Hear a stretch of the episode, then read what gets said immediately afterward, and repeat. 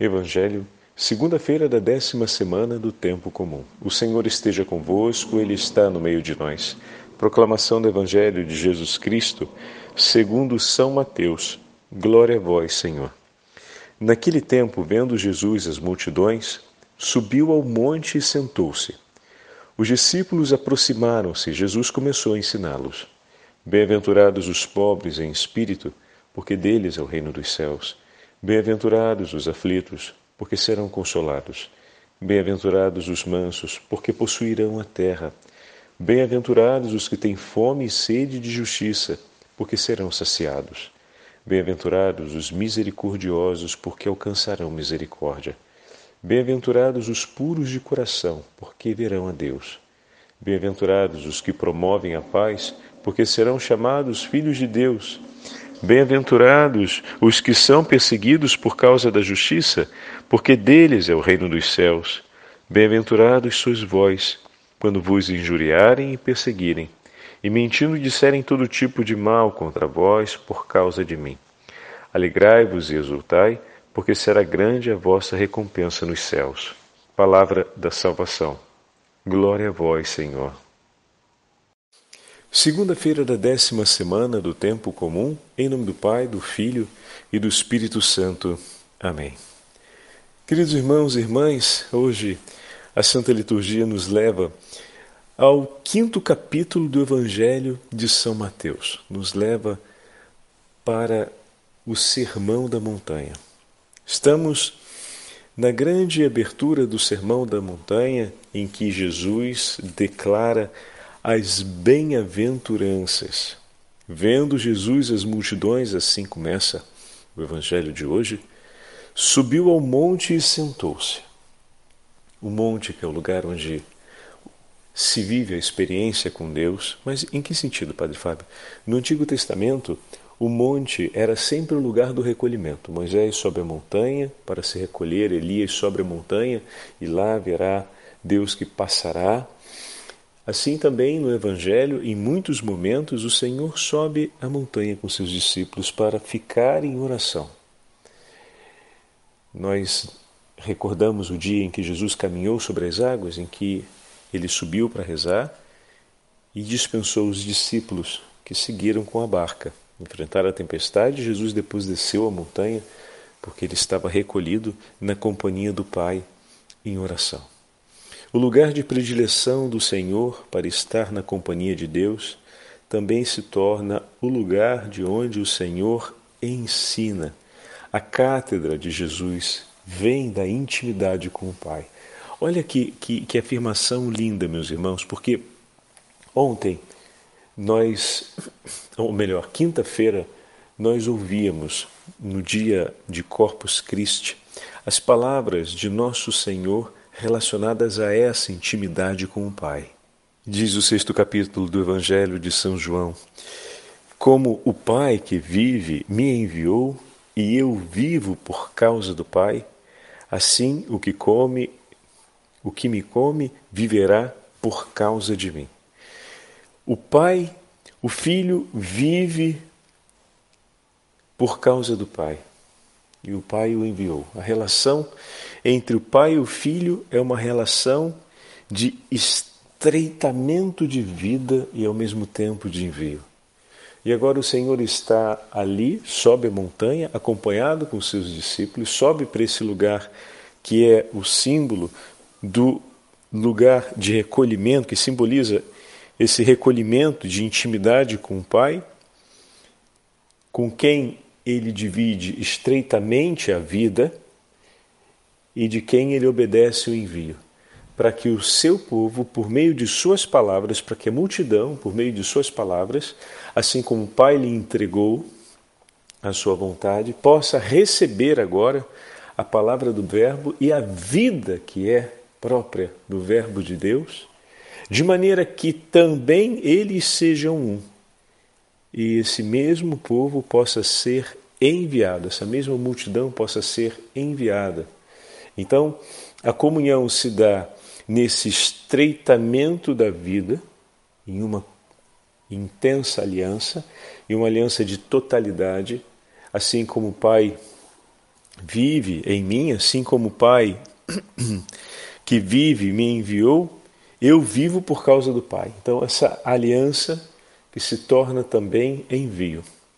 Por isso, quando falamos do Sermão da Montanha, quando falamos a respeito das bem-aventuranças, não é apenas um ensinamento que nós devemos tomar para si e colocar em prática, mas é preciso que, por primeiro, haja um profundo estreitamento de vida na comunhão com o Senhor, para que nós possamos cumprir esse envio, ou seja, seguirmos pelo mundo vivendo e desse viver ensinando aquilo que recebemos do Senhor.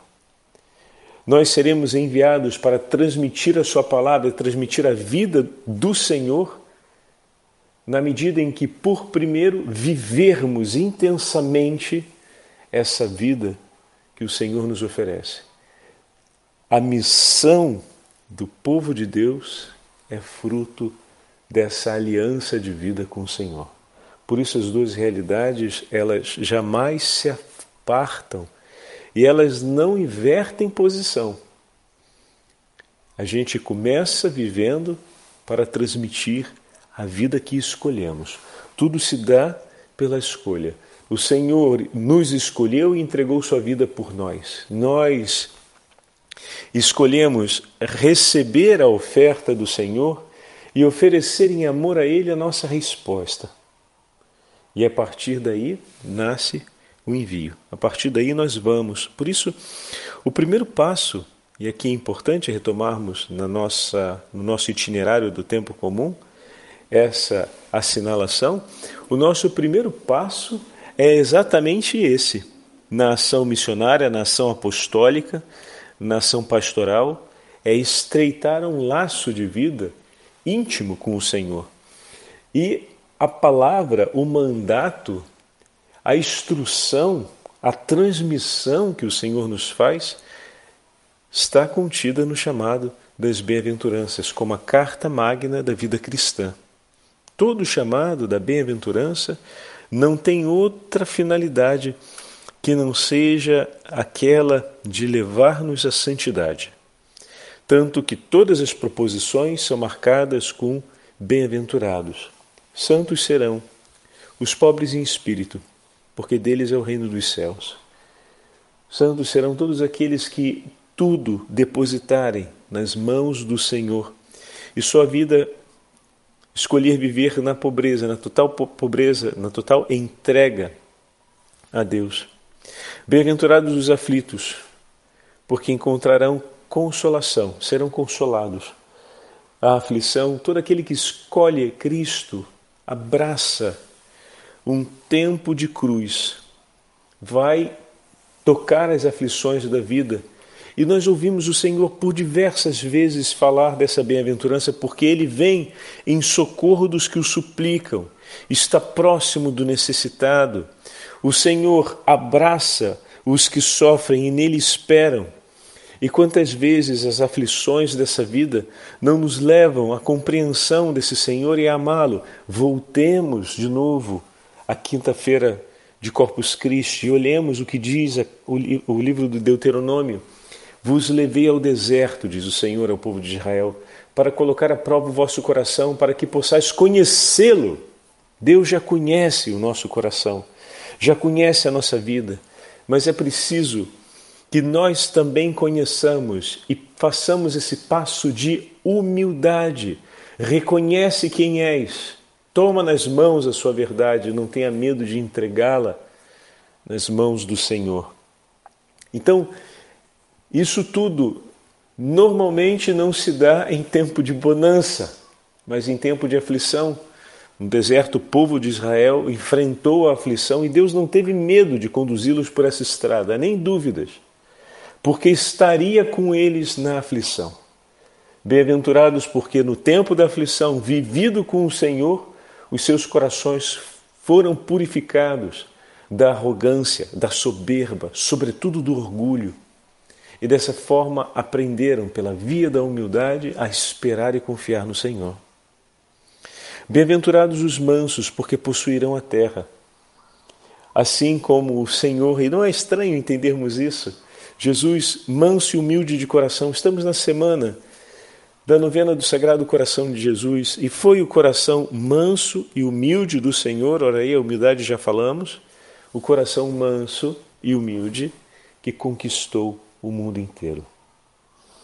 A mansidão de um coração que tudo espera em Deus e confia, que não se levanta para a rebelião, que não se levanta para pagar a violência com a violência, que não se levanta para desferir os golpes em nome da justiça para flagelar por vingança aqueles que lhe fizeram sofrer.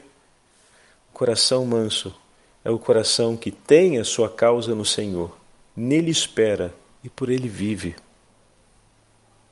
Bem-aventurados aqueles que têm fome e sede de justiça, pois Deus não os deixará sem receber, sem provar a saciedade, sem que sejam assistidos pelo Senhor. O nosso Senhor é justo, é bom e é misericordioso. Um atributo não exclui o outro.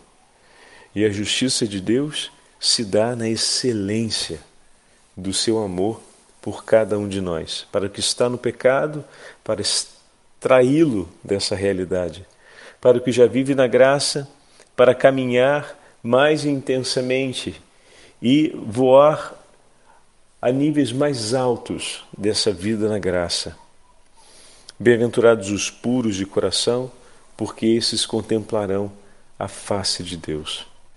E bem-aventurados todos aqueles que promovem a paz, porque são chamados filhos de Deus no mundo.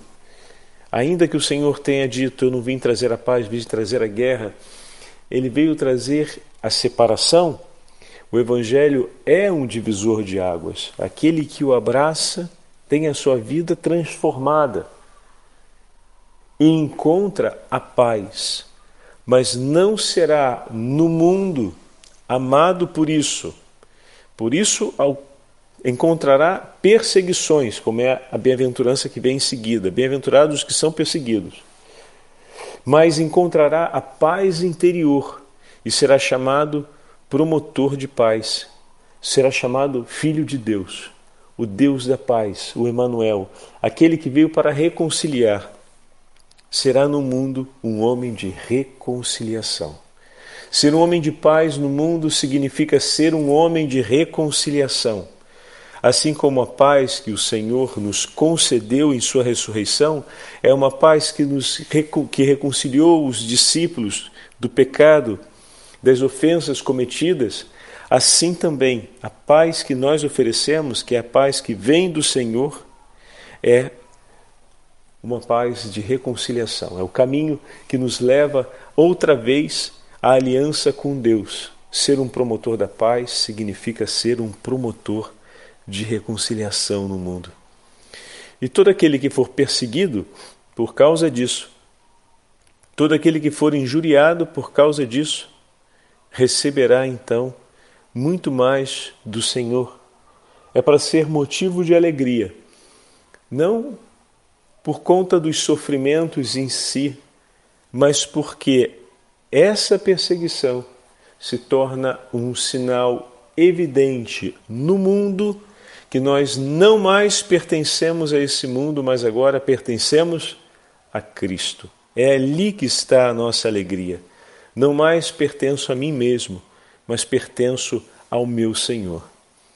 E aqui gostaria de, antes de fazermos a nossa oração ao Sagrado Coração de Jesus, dividir com vocês um trecho desse texto de uma das conferências de São Doroteu de Gaza, que nos fala a respeito de acusar a nós mesmos, ou seja, de termos os olhos sobre a nossa própria realidade, de termos os olhos sobre a nossa verdade, de compreendermos como o primeiro passo é esse do encontro com o Senhor e de permitir que a palavra de Cristo ilumine profundamente a nossa alma, a fim de que os nossos olhos se abram e a fim de que nós possamos entregar tudo de nós mesmos nas mãos do Senhor e dessa forma conseguir amar nossos irmãos e irmãs. Escreve São Doroteu de Gaza. Indaguemos, caríssimos irmãos, por que acontece tantas vezes que ao escutar, ao, ao escutar alguém uma palavra desagradável, vai-se sem qualquer aborrecimento, como se não a houvesse ouvido. Enquanto que em outras ocasiões, mal a pessoa a ouve, logo se perturba e se aflige. De onde será que vem esta diferença entre esses dois comportamentos? Terá um motivo, um motivo só ou vários? Noto haver muitas razões e causas, mas uma é a principal. E é a partir dela que se geram as outras, como já nos foi dito pelos antigos. Isto provém, por vezes, da própria situação em que se encontra a pessoa. Se está em oração ou em contemplação, se está em recolhimento contínuo na companhia do seu Senhor, essa pessoa sem dificuldade suporta o irmão injurioso, as palavras inadequadas dele e continua tranquila pois está na companhia do seu Senhor e sente os efeitos dessa companhia na sua alma, pois está recolhida com ele. Outras vezes, pelo grande afeto que sente por esse irmão que lhe ofendeu, tudo tolera com toda a paciência pela amizade que lhe tem. De outras também, por desprezo contra elas, porque não significam muita coisa para ela, quando faz pouco caso e desdenha quem tenta perturbá-lo com suas palavras. Nem se digna olhar para ele como aos mais desprezíveis de todos, nem dar-lhe uma palavra em resposta, nem mesmo referir a outra em suas injúrias e maledicências. Perceberam é, São Doroteu de Gaza deu três possibilidades. Olha que interessante, ele vai agora olhar essas três. Então, ele fala: bom, tem pessoas que quando recebem a, a palavra de injúria de um outro, suportam como se nada fosse, ou seja, não se aborrecem o coração e não se tornam violentos ou amargos contra aquela pessoa, enquanto outros se tornam assim. E aí ele fala: bom, será que tem uma razão só isso? Ou será que são tem várias razões. Aí ele diz, ele elencou três. Né? A primeira, ele falou da pessoa que está sempre em intimidade com o Senhor, que tem uma vida de oração, mas quando fala de vida de oração aqui, meus irmãos, não é a pessoa que está ali rezando enquanto o outro vem lhe fazer uma ofensa, mas é alguém que constantemente medita o Evangelho e tem o seu coração silencioso na companhia do Senhor. Já criou esse hábito de, antes de falar, pensar aquilo que seria agradável ao meu Senhor que não deixa um sentimento acontecer na sua vida sem participar a Cristo. E de tudo aquilo que acontece em sua vida, procura olhar como Cristo vive e de que modo Jesus a pode iluminar a seguir com aquela experiência. Então, aquele que tem essa, esse hábito pode não se aborrecer com a palavra do outro. A outra possibilidade é que essa pessoa seja um amigo muito querido, a quem devoto muito estima e afeto. E quando fala alguma coisa que me aborrece, eu então passo por cima, eu é, deixo para lá, pelo grande afeto e estima que tenho por ela. E tem o terceiro caso, que é quando eu desprezo completamente aquela pessoa e ela falar e nada é a mesma coisa. Então eu ajo com um completo desprezo, ela não significa nada para mim e tudo que ela diz pode vir a não significar nada para mim também e por isso ela ter dito ou não ter dito é como se fosse a mesma coisa. Perceberam as três situações que ele colocou? Agora vamos seguir com o texto. Não se perturbar ou afligir-se, como disse, vem de que se despreza e não se faz caso do que dizem. Ao contrário, aborrecer-se é incomodar-se com as palavras do irmão, resulta de não se encontrar em boas condições ou de odiar esse irmão.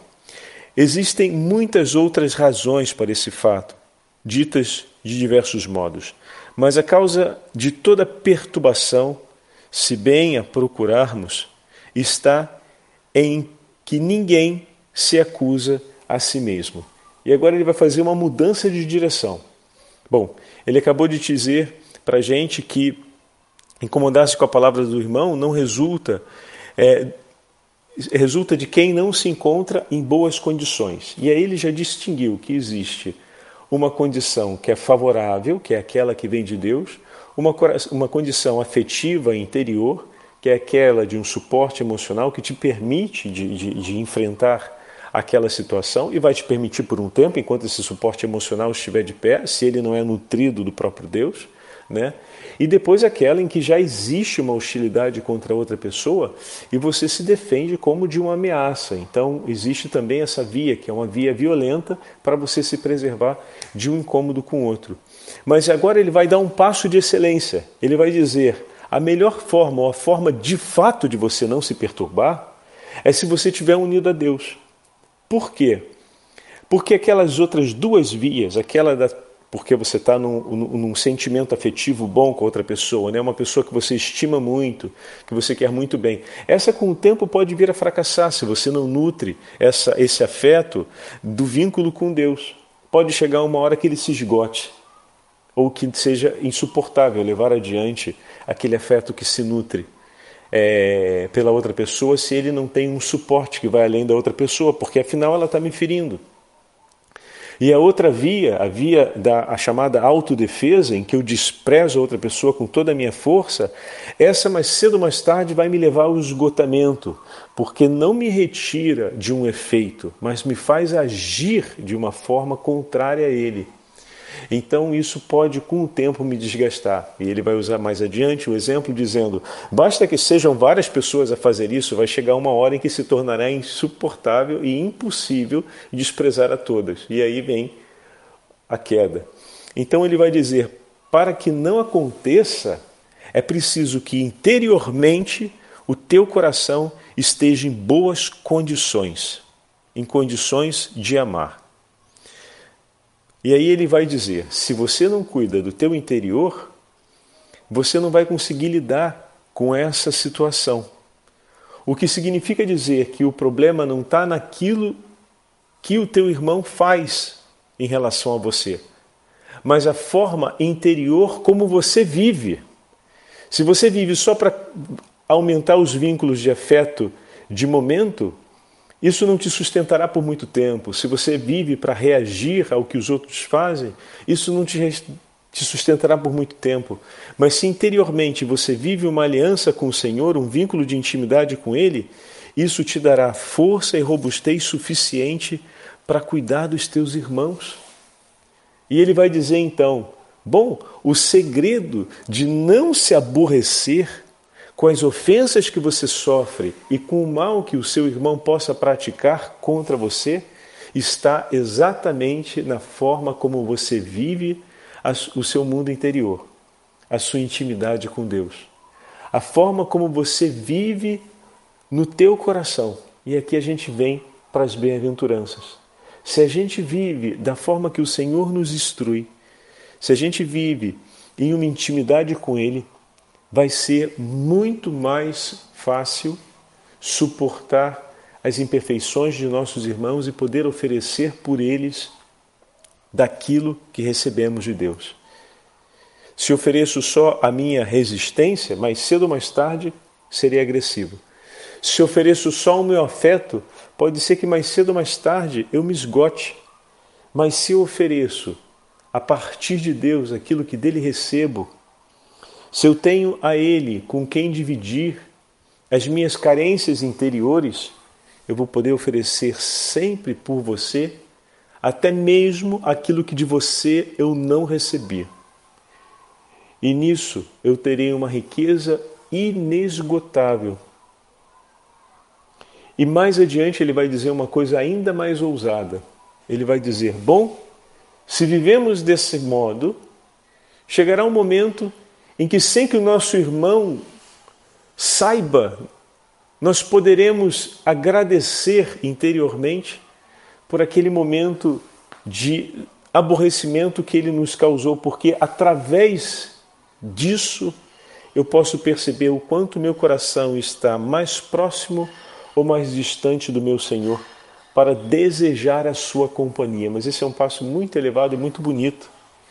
Ele não deseja que o outro nos perturbe com a sua palavra, mas ele fala: o homem que cresce no caminho de Deus, ele não só não se preocupa em não ser aborrecido pelos seus irmãos, né? porque tem muita, muitas vezes a gente vê isso na nossa comunidade cristã. Tem pessoas que caminham na vida cristã com uma fragilidade enorme, como um, um, um, um como posso dizer, como um pequeno copo de cristal com medo de quebrar, porque com medo de de repente toda aquela realidade se transformar, ser tudo mentira e as pessoas serem malvadas, é que eu ainda não, não percebi o quanto elas são malvadas, como em outras situações.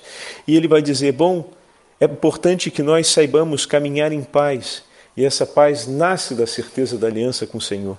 Porque o teu irmão, na sua imperfeição, que lhe é própria, ele pode vir a lhe ferir sim. Mas isso, esse aborrecimento, né? Não se torna causa de freia, frenatagem, ou seja, não te impede de seguir adiante na relação com Ele, porque você está vivendo uma relação íntima com o teu Senhor. E é dessa relação que, há, que o Senhor há de prover em teu favor tudo o que é necessário por ti e também aquilo que será necessário por teu irmão nas horas em que ele vacilar ter essa certeza que o Senhor que nos envia, como hoje ouvimos no Sermão da Montanha, é o mesmo Senhor que nos sustenta no seu amor. E para concluirmos a nossa meditação, entreguemos a nossa vida ao sagrado coração de Jesus, que é fonte de amor e de misericórdia. Em nome do Pai, do Filho e do Espírito Santo. Amém. Nós vos damos, ao Sagrado Coração de Jesus Cristo, a nossa vida, as nossas ações, nossas penas e sofrimentos, para não querermos mais servirmos-nos de nenhuma parte do nosso ser, senão para vos honrar, amar e glorificar. É esta a nossa vontade irrevogável, sermos todos vossos e tudo fazer por vosso amor, renunciando de todo o nosso coração a tudo quanto vos possa desagradar. Tomamos-vos, ó Sagrado Coração de Jesus, por único bem do nosso amor, protetor da nossa vida, segurança da nossa salvação, remédio da nossa fragilidade e da nossa inconstância, reparador de todas as imperfeições da nossa vida e nosso amparo seguro na hora da morte. Seja o coração bondosíssimo de Jesus a nossa justificação diante de Deus, vosso Pai, para que desvie de nós a sua justa cólera. Ó coração de amor, depositamos em vós toda a nossa confiança, pois tudo tememos de nossa malícia e de nossa fraqueza, mas tudo esperamos de vossa bondade. Extingui em nós tudo que possa vos desagradar ou que se oponha à vossa vontade Seja o vosso puro amor tão profundamente impresso em nosso coração que jamais possamos vos esquecer, nem nos separarmos de vós. Suplicamos-vos que o nosso nome esteja escrito no vosso coração, pois queremos fazer consistir toda a nossa felicidade toda a nossa glória em viver e morrer como vossos servos. Amém. O Senhor esteja convosco, Ele está no meio de nós pela intercessão da Beatíssima Virgem Maria e São Doroteu de Gaza, abençoe-vos o Deus Todo-Poderoso, Pai, Filho e Espírito Santo. Amém.